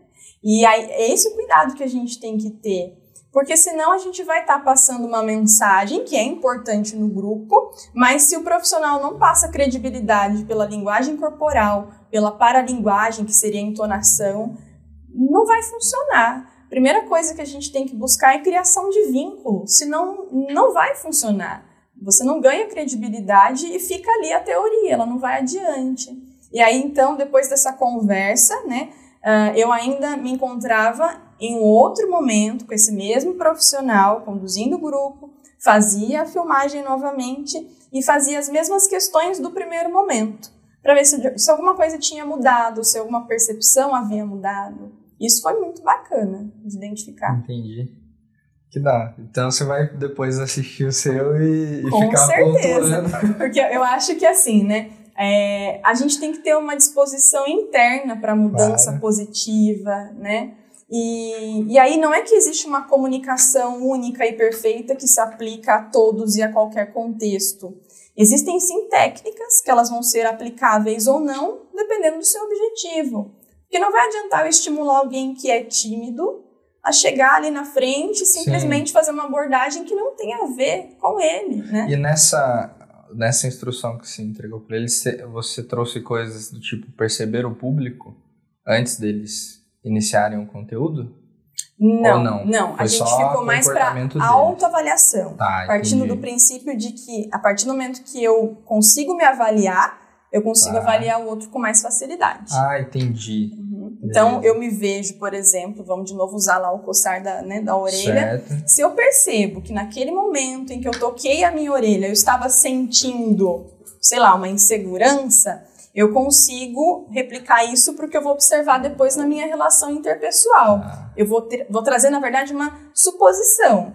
Isso vai, é, isso só vai ser é, validado a partir do momento que eu usar técnicas de validação de mensagem. entendi. Porque eu também não posso tirar conclusões precipitadas Sim, sim, e fora de contexto. Entendi. E você. Você, lembra de alguma técnica que você sempre usa? Não. Não vai querer falar. Não, tem, tem algumas sim, né, que eu Tá. acho que é bacana. É, por exemplo, acho que o que mais chama a atenção das pessoas é a questão de gesto, né, de gestos com as mãos em específico. E uma técnica Maravilha, tem que estar bacana congruente com o que você está falando. também, e, e se possível em sincronia lado esquerdo com o lado direito. Então é como se eu juntasse o meu lado emocional com o meu lado da razão e eu trouxesse mais verdade para o que eu estou falando. Porque se eu começo a falar com uma mão só, ou eu estou usando muito da emoção, eu estou usando só, enfim, né, a razão, e aí a segurança não necessariamente é o que chega para o outro que está que tá ouvindo. né? Entendi. Então Enquanto seria uma das inconsciente. E aí esses exercícios são para trazer para consciência, Consciência, né? certo. Porque a chance de errar vai ser mínima. Vou trazer um exemplo de, de consulta mesmo em UBS. É, dependendo da UBS que eu tô e dependendo é, Ah, muito da dinâmica, de- de isso são, são cinco unidades cada dia né, da semana eu vou para uma UBS. É, dependendo então da dinâmica do, do lugar, o que, que eu faço, o que eu tinha o hábito de fazer? Eu recebia o paciente na porta, né? E aí indicava para esse paciente entrar. Só que muitas vezes, ao invés de interpretarem de maneira positiva, como, nossa, tá me recebendo aqui na porta, que legal, agora não fico perdido no corredor para saber, né, para onde eu vou. É, às vezes eu percebia no olhar dessas pessoas, e aí é que vem a leitura também da linguagem, né? Certo. que a interpretação foi equivocada. Foi como se, nossa, eu tô demorando para chegar na sala e aí o profissional já tá na porta me esperando. Então, quando eu percebia isso no olhar de susto, de preocupação, aí eu verbalizava o motivo de estar ali na porta para receber o paciente. E aí isso tudo ameniza a situação de novo. Então, entenda que, por mais que a gente tenha técnicas Sim. Dependendo sim, sim. de como o outro reage, né, a gente ainda, é, sabendo das técnicas, a gente consegue reverter a situação. E aí chegar num, num caminho único que é alinhar os objetivos né, das pessoas ali envolvidas. Entendi. Nossa, legal. O, acho que uma técnica que eu. Na, na igreja a gente teve. Tem teologia, para conta da, da pandemia, né? Uhum. Mas eu tive aconselhamento pastoral. Então, assim, ele dando direto com a pessoa. Uma Sim. orientação muito importante que a gente recebe é não queira tomar o papel de Jesus. Tipo, é Jesus que vai resolver o problema da pessoa, não é você. Então, assim, conduzir ela à luz do quê? Da palavra, à luz da Bíblia, na solução que ela quer chegar. Uhum. Só que beleza. A pessoa chega com um problema. Tem gente que vai chegar e vai pôr o problema na mesa. E tem gente que não vai pôr o problema na mesa. Então eles ensinam o rapó, acho que deve ser a técnica mais batida. Ou não, você nunca viu essa técnica? Não, não. O rapó ele é a, a técnica de você fazer a primeira conexão com a pessoa. A gente faz rapó toda hora. Uhum. Você entrou no elevador, tá com alguém, sei lá, um prédio grande, vai ficar um tempinho ali no elevador, tudo bem. Alguns segundos, né? Mas você vai ficar um tempo ali. O que a gente já comenta? Nossa, tá quente hoje. Nossa, hoje tá frio, não sei o que. Isso é, rapaz. É quebrar o gelo. É a abordagem. Mas legal. Entendi. E é só acrescentando, né? Não que eu tenha estudado a fundo é, a respeito disso, mas se a gente seguir a linha de que tudo que nós somos fisicamente mostra para o mundo uma informação nossa, né, interior, só de olhar para o indivíduo, só de olhar para o formato de corpo dele, já dá para supor quem é que vai colocar a emoção na mesa e quem é que não vai colocar, né? Hum, então, é, para ver o quanto de, de conteúdo. Você tá falando de, de realmente massa corpórea ou de postura? Ou os dois? Os dois, eu diria, tá. mas mais especificamente das leituras que eu tenho feito, dessa questão do físico, se é mais magro, se está acima do peso, se tem um biotipo mais triangular. O que, é, que, que, você já identificou? O cara que vai se abrir e o cara que não vai. vou, vou dar só, vou dar só uma, uma, na verdade, colocar só duas diferenças aí, né? As pessoas acima do peso, elas agem mais pela emoção. Certo. E se for um físico mais, mais redondinho mesmo, né? É, vai querer colocar tudo, todo o sentimento ali na Por mesa. Por tem aquele estereótipo de gordinha legal? Sim, sim. Legal. E, e, e, tem toda essa, essa questão mesmo, né? De, do físico ter todo um objetivo por trás, né? Tá. É, e aí, quem é mais magrinho não gosta muitas vezes nem de ser tocado. Por isso que é magrinho, né? Eu não quero ser visto de alguma forma. Entendi. Isso assim, falando em linhas gerais. Sim, sim. Claro que nem todo, na verdade assim, os indivíduos eles podem carregar essas diferentes características físicas e aí algumas se sobressaem, outras nem tanto né? Mas isso, de novo, falando de acordo com leituras que eu faço, nada sim, que esteja embutida sim. na minha formação, mas que de alguma forma mas é uma Visão interessante. Né? E a ideia da, aqui do, do Comcast é justamente trazer a sua visão. Assim, uhum. Interessante. Nada. Quem, não precisa ter embasamento acadêmico. apesar de que repete muito o pessoal acadêmico. Estamos no começo, mas você uhum. falou que passou pela Unesp, por exemplo. Sim. O Conquest que eu te passei, com o Marco Alfredo, é na Unesp que ele trabalha, né? É na Unesp aqui uhum. de São José. Anteriormente eu falei com a Rose, que também né, foi professora durante 30 anos na rede pública e tal, não sei o que. Uhum. Então, tô conversando só com o pessoal assim. e, e os três, né, trabalham em áreas que precisou passar por concurso, então também já é uma outra uhum. galera. Bacana. É, eu abri ali para perguntas no Instagram. Uhum. Posso te fazer as perguntas Pode. agora? Uhum. Então, beleza. Vamos ver o que tem lá. Dica para quem não consegue comer legumes e verduras, da artesdali.laços. Bom, é, eu costumo dizer que para toda pergunta a respeito da alimentação, ela envolve a resposta depende. Então, até o que pensar aí, né, para propor, depende de muitas coisas, né, dessa relação que ela tem com esses alimentos, para a gente pensar em estratégias. É, o que a gente precisa verificar antes, isso diante da minha abordagem, uhum, é, é, é, a simbologia desses alimentos. Ah. Então, de maneira geral, as pessoas que buscam consumir legumes, verduras, frutas, ou colocar a mão na massa para produzir o seu próprio alimento, isso está muito voltado, de novo, vamos chamar o alimento de situação, dessa coisa da independência, de lutar pelos próprios objetivos. E aí, primeiro, então, é preciso refletir: peraí, como é que está a minha relação com os meus planos de vida? Será que eu ainda estou muito dependente de alguém? Como é que foi o período de introdução alimentar? Eu trago traumas ou não, né? Porque às vezes Nossa, a gente vai estimular um trauma desnecessário. Exemplo, forçando. a mãe forçava. Exato. Come essa cenoura. Exato. Não pode deixar nada. É, é claro que a gente parte do princípio de que esses alimentos são importantes, sim. Alguns nutrientes só eles são capazes de trazer. E, e aí a gente pode ir pensando, primeiro, identificar qual é a refeição do dia que, que vai ser possível, né? Preparar esses alimentos para estar tá introduzindo, porque não vai adiantar eu colocar uh, como uma proposta, consuma esses alimentos no seu ambiente de trabalho no almoço, se eu entender que o ambiente não propicia esse bem-estar. Então, talvez não seja a primeira, a primeira conduta que daria. Vamos pensar no ambiente tranquilo, que você se sente bem realmente. Vamos pensar em um tipo de legume ou de verdura que a gente possa iniciar uma primeira aceitação ali, né? E vamos ver também é, qual é a maneira que a gente vai incluir esse alimento.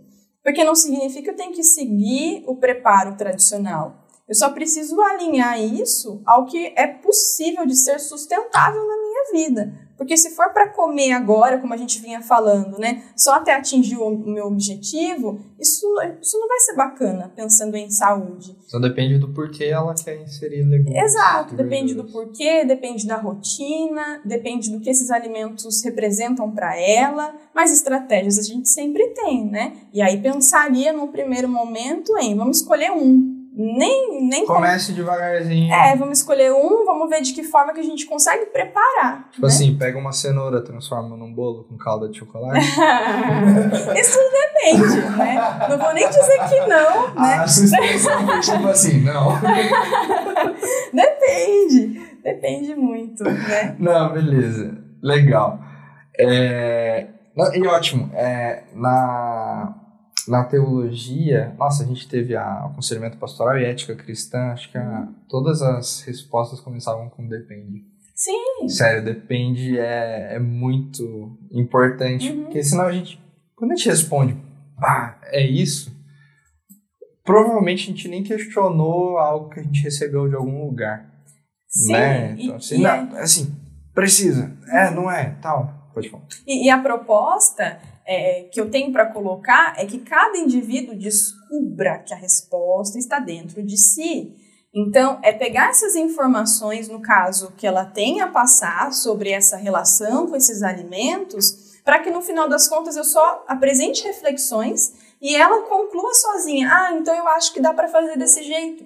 É assim, assim, que é o educar, né? Não é o fazer pelo outro, pegar a Sim. tarefa do outro e, ó, é isso aqui, né, que, que tem que ser feito. Não. É ir dando todas as ferramentas para que esse indivíduo consiga chegar na sua conclusão ali, sozinho.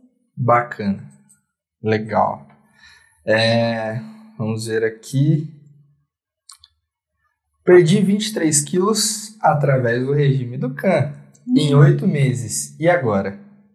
É do César, que foi uhum. a mesma pergunta da, do Sul América lá atrás, uhum. do convento. Uhum. Ele vai passar com você. César, tem que passar é, E aí, já falamos da Ducan. E agora? Perdeu 23 quilos. E agora... Continua seguindo a Ducan, meu filho? Você resolveu seguir a Ducan, segue o Ducan. E agora a estratégia é devolver a pergunta, né? Perguntaria para ele, e agora? Né? O que, que você conquistou? Foi o suficiente? Como é que foi a sua relação com a alimentação nesse período? Porque é a partir disso que a gente consegue colocar novas estratégias, se é que existem novos objetivos. Certo. Porque às vezes não. Às vezes ele conseguiu se encontrar diante dessa alimentação, dessa proposta e tá tudo bem, né? Quem sou eu para dizer mude alguma coisa? Entendi. É, eu, eu digo para as pessoas, o que eu faço simplesmente é orientar. Mas é Provavelmente é... ia, ele ia dizer assim, não, mas agora eu me senti bem e tal. Ele até falou assim, ó, mostra pra ela essa, essa foto. Oi. Uhum. Esse era ele, oito meses atrás, uhum. agora ele 23 quilos uhum. mais magro. Sim! então, assim, pelo que eu conheço o César, é, tá feliz, tá uhum. satisfeito, no mínimo vai querer manter pra talvez até emagrecer um pouco mais, não sei. Uhum. Como você falou, depende. Depende, tá. né? Porque às vezes, então, continuar Depende. desde que a relação. Passe no meu consultório e descubra uma resposta. ai, ai. Mas é, é, bem por aí mesmo, né? É, as informações elas são mais complexas, elas envolvem uma abordagem mais ampla, né? Sim, não é fácil, né? É... Faça tal coisa. Ah, vamos ver. Chegou uma agora, quase ao vivo. Qual a melhor alimentação para desenvolver massa muscular do Felipe Lemes? Felipe Lemes. Aí. Claro, Depende. Né? Depende. Se quer fazer um, uma experiência de dentro para fora, eu conseguiria dar algum, algumas reflexões aí, mas que iriam diretamente para abordagem psicanalítica. Tá. Quando a gente pensa na questão da nutrição em si, é claro que existem alguns alimentos que podem auxiliar, mas também depende de, de que é, qual é, enfim, né, o quanto quer se ganhar essa massa magra. Por quê? A nossa base da graduação, ela não dá um suporte para a gente explorar muito desse aspecto da alimentação para atividade física em específico. Então depende até onde ele quer chegar. De maneira geral, uma coisa que eu acho que vale a pena colocar aqui, quando a gente pensa em massa magra, uma das coisas que a gente juntaria aí, né, que a gente ouve muito, que seria o jejum intermitente, o primeiro cuidado seria com, com esse ponto. A partir do momento que eu faço um jejum, eu acabo propiciando a perda de musculatura. Então, é, acordo, não faço café da manhã, vou para atividade física. Intencional ou não, você está perdendo. Né? No meu caso, não era intencional sim, o jejum. Sim. Era correria. Uhum. Mas a gente está deixando de priorizar a saúde. Isso, e que acaba perdendo essa massa magra. Então, eu pensaria, de uma, em maneira geral, assim, em fracionamento. E aí a gente precisa, assim, muitas vezes fazer um cálculo para ver o quanto de energia que a gente está tendo no dia, o quanto de proteína, mas não só acho que as pessoas focam muito nessa questão da proteína, mas a gente esquece que tem outros itens pequenininhos, as vitaminas e os minerais, que se não tiverem eles ali nesse processo todo, a gente acaba perdendo muito. Então é muito comum as pessoas focarem, por exemplo, a frango e batata doce. Esquece lá que as frutas estão ali também, né? Para fornecer não, outros tipos açúcar, de nutrientes. Pois é. que, é uma, que é uma outra coisa que, assim, eu, vou dizer, eu respiro fundo. eu vi, você fez o. Depois eu vi comentar falando, você fez uma não visualização. Você fez assim, ó. Pois é. Exato, exato. E, e, são coisas que quando a gente é, estuda as técnicas de comunicação, a gente já sente.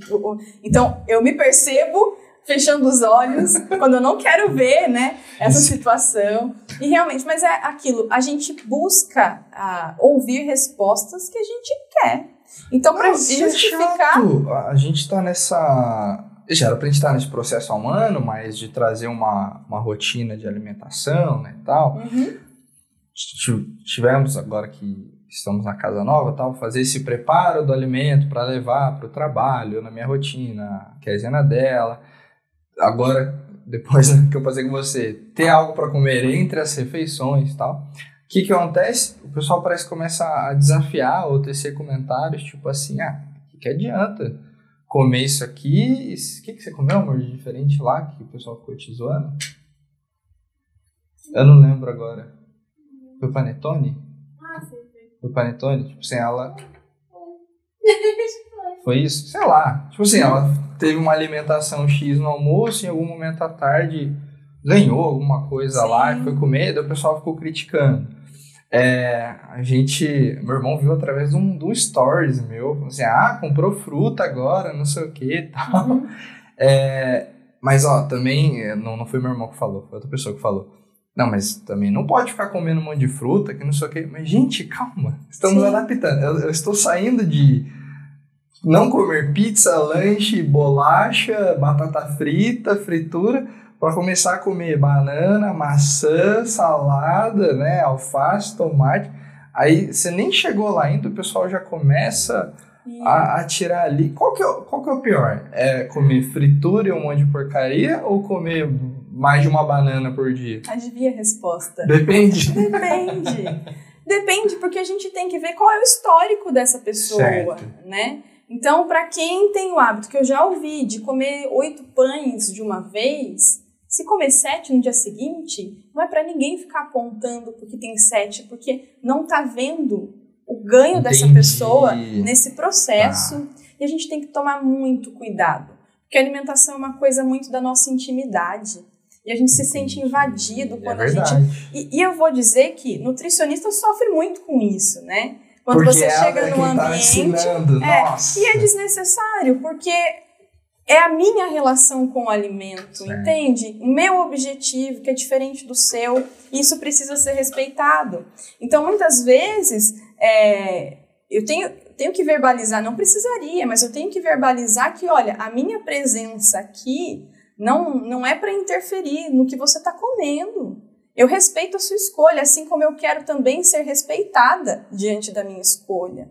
Quero acrescentar mais um ponto, que às vezes a gente fica incomodado com as críticas, então, claro, acho que precisa aí de novo de um senso, né, de entender que é algo muito particular, mas também entendendo que tudo é troca de energia e o que a gente enxerga no outro é o que a gente tem que trabalhar dentro da gente. Então, se o outro vem com uma crítica, é porque no fundo eu estou me fazendo aquela crítica.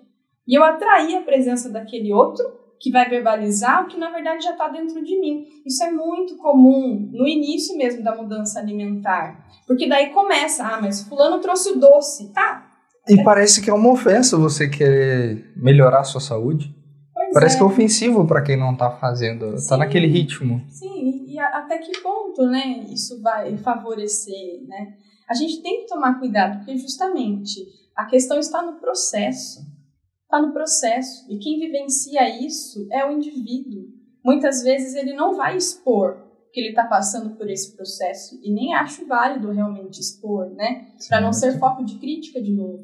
Né? Então, é, precisamos ter um cuidado, não só em relação ao alimento, mas também em relação ao físico das pessoas. A gente está carregando história, né? E quando há uma. Nossa, isso é complicadíssimo. Mas, tipo assim. Quero fazer uma intervenção que essa pessoa está se prejudicando. Qual seria a melhor maneira? Com certeza não é na hora que ela está comendo. Não, é dando o seu próprio exemplo. Isso Ah, é? para tudo, né? Em qualquer âmbito. É, eu, eu não consigo, por exemplo, é, eu não consigo mudar a minha alimentação, como é que eu vou mudar a do outro? Eu não consigo mudar a minha forma de agir em algum setor da minha vida, como é que eu vou mudar o outro? Nem a gente vendo, tipo, pai e mãe que às vezes já tem questões de saúde, sei lá, não pode comer gordura, não pode comer açúcar e tal. Não pode comer assim, né? Uhum. Tem uma diabetes, uma, enfim. Aham. E aí você vê que a pessoa tá todo dia ali, se acabando. E, tipo, é pai e mãe, você não quer ficar sem, né? Tipo assim, Sim. nossa, vai. Aí é que Pode tá o exercício. Mas aí vir- é que tá o exercício de, de sabedoria mesmo. De que cada um tem o seu caminho a trilhar. Cada um tem as suas oportunidades, né? Porque senão a gente vai estar falando de apego. E a gente não pode se apegar nem Hum, a entendi. pessoas, nem, a, enfim, a objetos Porque- ou a própria saúde do outro. Porque a gente tá falando de comida, mas serve pra qualquer outra coisa. Tipo, Exato. me enche o saco quando querem me ensinar a tomar decisões em relação a financeiro. Sim. Porque eu, eu me dedico a estudar Uhum. para tomar minhas decisões. Aí vem gente falando assim, não, você tem que comprar isso, tem que fazer desse jeito. que- Isso, me, isso me entristece mesmo. Sim. Então a gente recentemente mudou de casa, o pessoal vem aqui e tece comentários sobre a minha casa. Uhum. Isso é chato demais, mas eu entendi o que você falou. Cada um tem o. É, é muito mais sobre pessoa do que sobre comer, né? Exato. E, e realmente, é, eu vou dizer que não é fácil.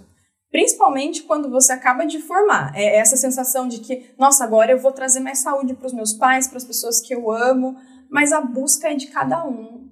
Agora, se eu dou o meu exemplo, e como eu disse, isso se aplica a qualquer contexto, mas pensando na alimentação, se eu estou fazendo algo que é agradável para mim e que eu transpareço isso, né, a minha felicidade em estar consumindo determinados alimentos, é isso que toca o outro. É esse testemunho que toca o Certo. outro.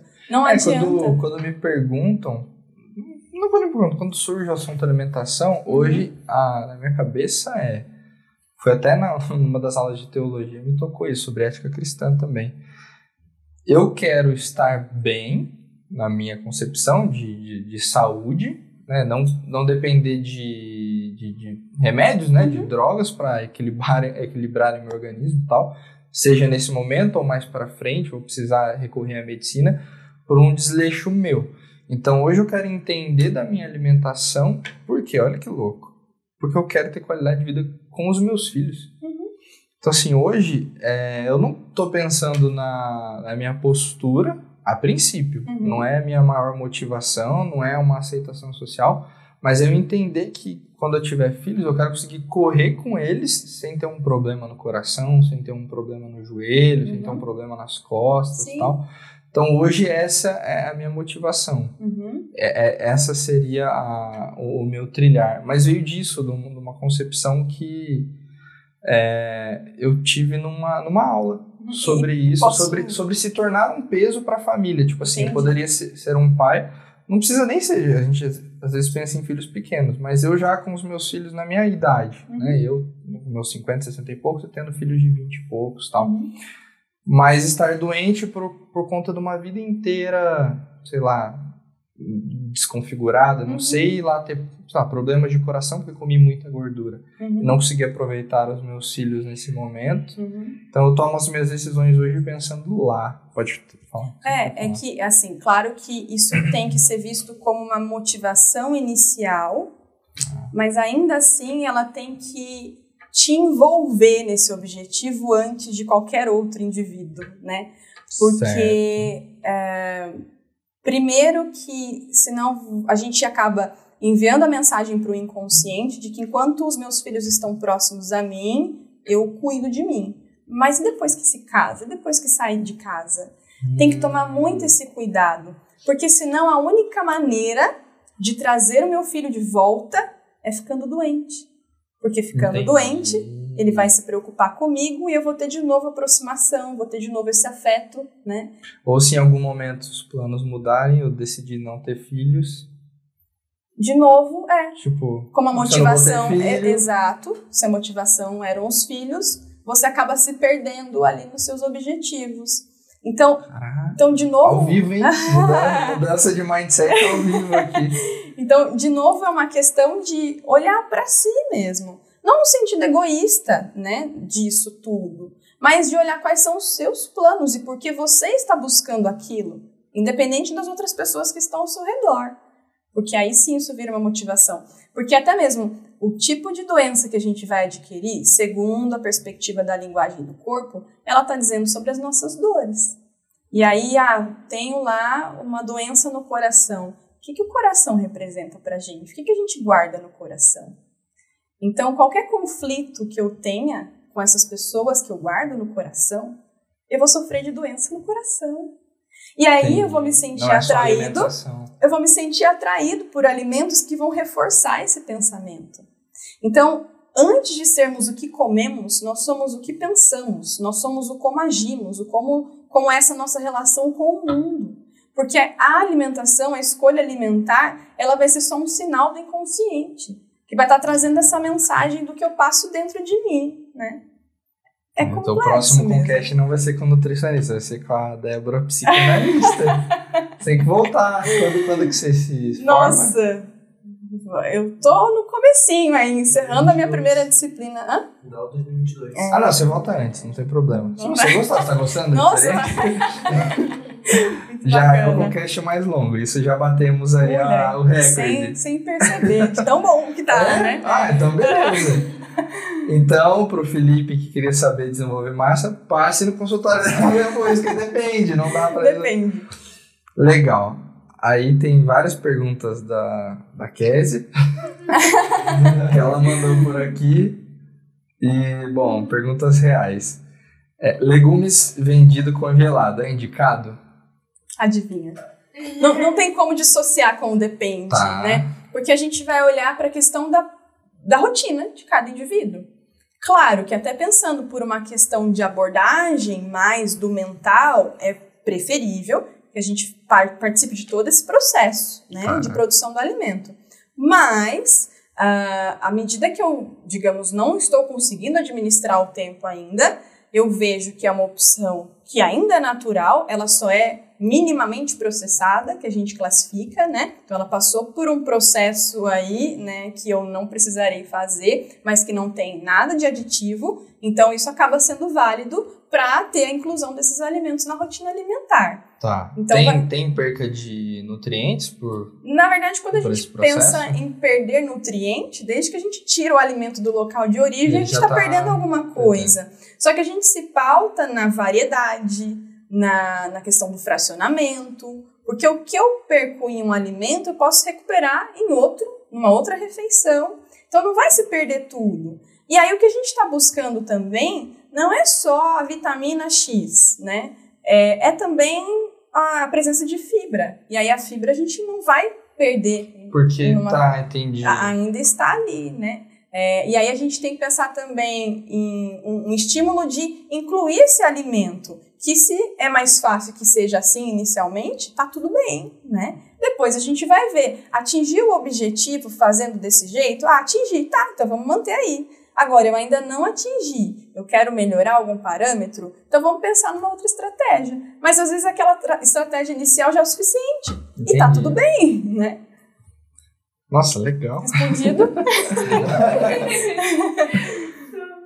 Não, o ideal seria o quê? Tem uma horta em casa, tirou, bota na panela. O ideal. O ideal. Porque daí a gente está falando também dessa nossa relação com o mundo. Né? Ah, sim. Do quanto, terra, é, fora sustentabilidade, enfim, né? Claro. Outros itens aí. É... Vamos lá. Requeijão light é recomendado? Tenho substituído ao invés do requeijão normal. Isso muda? Depende. Também. Depende, né? É, e aí a gente entraria em conceitos, né? Tá. Do tradicional, do diet, do light. Vou deixar só a informação de que quando a gente pensa em light, o conceito é que eu tenho redução de pelo menos 25% de um dos ingredientes daquele produto. Tá. E preciso então ler o rótulo para identificar o que, que eu diminuí ali, né? O que, que a empresa ah, não, mas diminuiu. A gente quer transferir a responsabilidade. É, o que você isso, falar é isso que acontece. É, aqui, é isso né? que acontece. É o tempo todo. O tipo, tempo eu todo. Eu vou comprar o light porque é nutricionista falando. Exato. Entendi. É, é realmente se afastar da responsabilidade. então, assim, o que está procurando quando busca o requeijão light? Né? Tá. Tem alguma doença aí presente, por exemplo, a hipertensão arterial, né? que é pressão alta. Será que tem alguma coisa que eu tenha que ter um controle? Mas, em resumo, a gente está falando de um alimento que não é natural. Então, hum, só de partir desse princípio, é... só de partir por aí, né? Se a gente puder buscar uma outra opção que seja mais próxima do natural, mais interessante vai ser. Aí Pro se a escolha vai ser seria o queijo branco, não sei. O queijo branco pode ser uma opção, assim como a gente pode pensar ali em fazer um patezinho em casa com ingredientes naturais. A gente pode também estar tá fazendo um ovinho mexido, se for o caso. Uh, enfim, preparações que envolvam alimentos naturais. Tá, entendi. Se possível. Uhum. Nada que vai substituir ele nessa ideia de é. ser algo que você passa na. Na passar na bolacha salgada de até é, Mas a, a, aí a questão é, é, avaliar, então, a frequência de consumo disso, né? É, com o que mais está comendo ali junto, porque a gente não vai olhar só para o produto, tá. a gente vai olhar para o contexto todo. Ver numa embalagem já é complicado. Uhum. Tá. É, é, mais ou menos por aí. É, questione, seja curioso, certo, né? Certo. Uh, deixa eu ver aqui. A gente já falou mais ou menos sobre aqui. Tenho dúvidas na quantidade de frutas que posso consumir e, e posso comer em qualquer horário? Depende. É, e, e, aí entra muito na direção de, de um, post até que eu, que eu fiz no Instagram. Essa coisa de primeiro vamos identificar é, se isso vai entrar como uma obrigação ou não, porque às vezes nem de fruta gosta, e aí o colocar o número vai se tornar uma obrigação Entendi. e a relação com o alimento não vai ser bacana. Então, a gente costuma uh, observar que ah, vamos colocar fruta nos intervalos. Mas e se eu não tenho esse intervalo? Ou se não é fácil para eu manter essa fruta em determinado ambiente para eu consumir, a questão é consuma frutas. A quantidade depende da minha saciedade, né? Porque se for para comer uma única fruta e ficar morrendo de vontade de comer doce ou comer outras coisas, né, que fogem do objetivo, é melhor que consuma mais do que uma fruta. E aí, vai ser a mesma fruta? Isso também vai depender do financeiro da pessoa, do acesso ao alimento, porque se só consome banana porque ganha esse alimento, é. É, a gente vai trabalhar com o que tem, né? E aí vai depender do acesso a outros alimentos. É uma coisa que comentaram com a gente também, né, a gente mudando aí a, o, sei lá, hábitos alimentares. É, fala assim, ah, é mais caro, né, ser saudável. Tipo assim, não. eu falei, não, não achei. Ó, bati no microfone.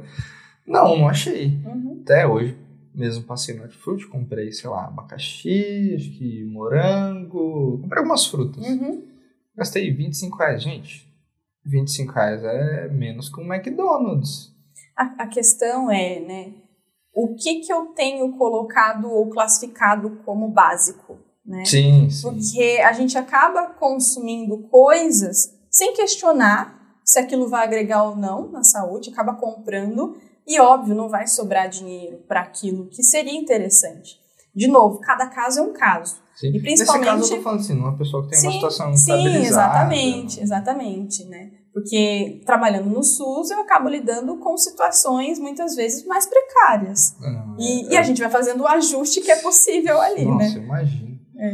Não, é complicado. Não falei com você que trabalha com o pessoal lá da ONG, tem gente que não tem o que comer. É. Aí a gente entraria em outros assuntos, né? uhum. Mas entendi. Então, depende da, da facilidade que a pessoa tem para comer a fruta. Exato. Então tá tudo certo também se a pessoa ir na fruta que ela gosta. Sim. Gosta É, mais é dessa. possível, é, é possível co- colocar a fruta em todas as refeições do dia? Sim. Sim, Não também. teria problema Não teria nenhum. problema nenhum. A gente vai associar os outros alimentos ali, né? Porque se for para colocar só um tipo de alimento e não inserir outro que também é classificado como essencial, a gente vai ter um desequilíbrio. Certo. É uma coisa que funcionou pra mim recentemente é ter uva na, na geladeira. porque Tem hora que eu vou na cozinha querendo mastigar algo com uma uva. Uhum.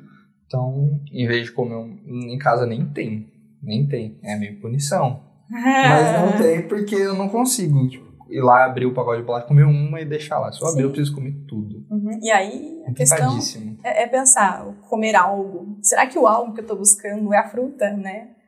Ou é alguma outra coisa, né? Quantas incógnitas. Enfim.